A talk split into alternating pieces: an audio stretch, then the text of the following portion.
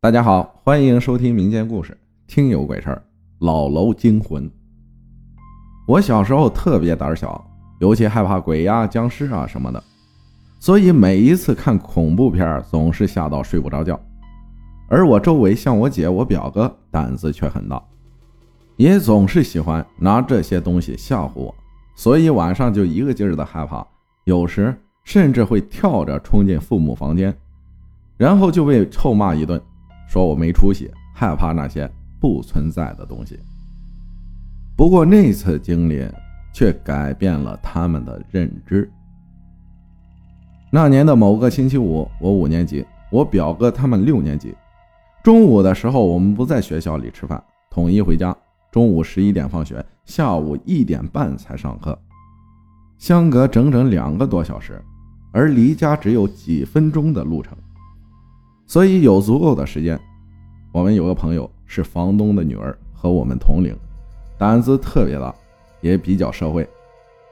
当时他说，老城区那里有栋已经搬迁的居民楼，听说闹鬼，不如我们去瞧瞧呗。本来我是坚决不想去的，但是碍于颜面，毕竟我是个男的，胆子还没有女生大，这不是笑话吗？况且大中午的怕什么？于是。我跟着去了，拐了好几个巷子，我们最终停在一栋破旧的单元楼面前。表面上的瓷砖已经悉数落地，露出了橙红色的砖，显得是十分瘆人。走近一点，我一眼瞧见一楼左侧的窗户是裂开的，有十分明显的裂纹。我也没太在意，和他们上了楼。这楼只有九层，没有电梯。只能靠爬楼。我们只上到四楼，一路上全是垃圾废物，还有老鼠。有些房门是打开的。我简单晃一圈，也没发生什么事情，他们也没什么发现，我们就一起下楼。但是他们却没死心，非要拉上我晚上再来。我死活不答应，生怕会出什么事儿。但是他们却执意要我去，否则。就不好玩了。我拗不过他们，硬着头皮同意了。晚上约九点多的时候，他们拽着我一起又去了那栋楼。到了楼前，暗黑色的天空和残破的墙面显得格外的恐怖，而周围的居民楼貌似也空无一人，一点光亮也看不见。唯一的月光将我们的影子打在墙上，忽明忽显。更增加了一丝诡异。我咽了咽口水，接着被推了进去，还来不及反应，他们很快分好队。我和表哥一起要去五六七楼探索。这里说一下，在我们那儿有这样一个很流行的说法：在顶楼弯腰，从自己胯下向后看，可以看到那些东西，并且可能会被他们推到楼下。所以，相继的八九楼就成了危险地带。即使我们知道这说法不大可信，但不敢质疑。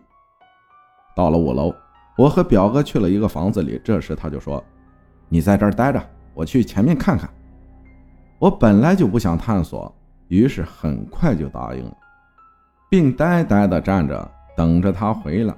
过了一会儿没来，又过了好久还是没来，我开始有点慌了，小声叫着：“表哥，表哥。”表哥，没人答应。声音逐渐变得大声，依旧无人答应。周围死寂一片，我一下汗毛竖起，浑身颤抖，直冒虚汗。往后退了几步，把后面的塑料袋弄得沙沙作响。这时，远处的一个空洞、黑暗的房间传来吱喳的声音，我实在撑不下去了。失声大叫，转头就跑。我跑得飞快，很快到了一楼，但不知怎么的，就猛然跌了一跤，而旁边就是那个碎了窗户的房子。我用双手把自己半撑起来。正在此时，冷风吹过，那房子的门吱呀一声打开了，露出一条缝隙。不过缝的下部分是白白的，上部分却是黑色的。像是有个穿白衣服的人站在那里盯着我。更恐怖的是，我记得这个房子的门锁死了，因为中午我亲自看过。接着，我就昏了过去。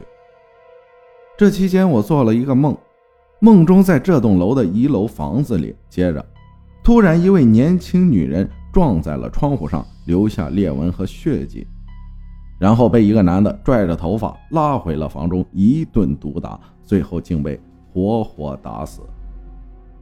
看到这一幕，我一下子惊醒，却发现自己在楼外，旁边就是表哥他们。他们说是他们把我从楼里带出来的，还问我发生了什么。我惊魂未定，好一会儿才一五一十的复述了一遍。房东女儿却惊奇的回答：“这里真的闹鬼啊！”后来才知道，这些家伙。对这里一无所知，单纯的为了吓唬我好玩，提前预谋好的。所有人惊出一身冷汗，都吓得不轻，一路跑回家的。回去已经十一点了，本以为不会发生什么了，结果晚上我依旧睡不着。闭上眼，那一幕就跳了出来，我十分害怕，又不敢给父母说，怕又被骂。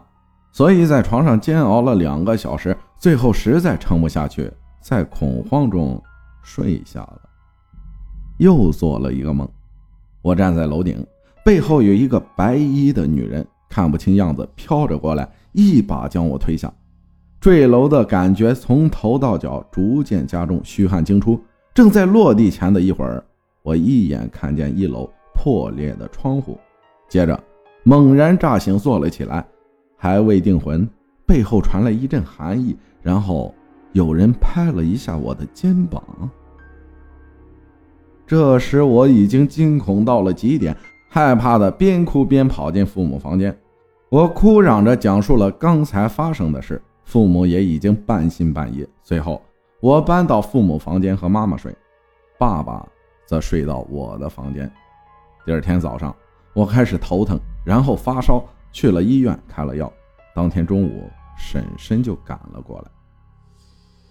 他从表哥那儿听说了昨天我们去那栋单元楼的事儿，爸妈一听是那栋楼，也吓出一身汗。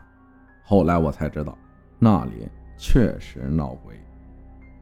据说一楼的那户人家，男的吸过毒，还爱喝酒，妻子是花钱买的，经常家暴，每次都打到半死。那天吸了毒，产生幻觉。生生打死了妻子，分尸藏进了冰箱里。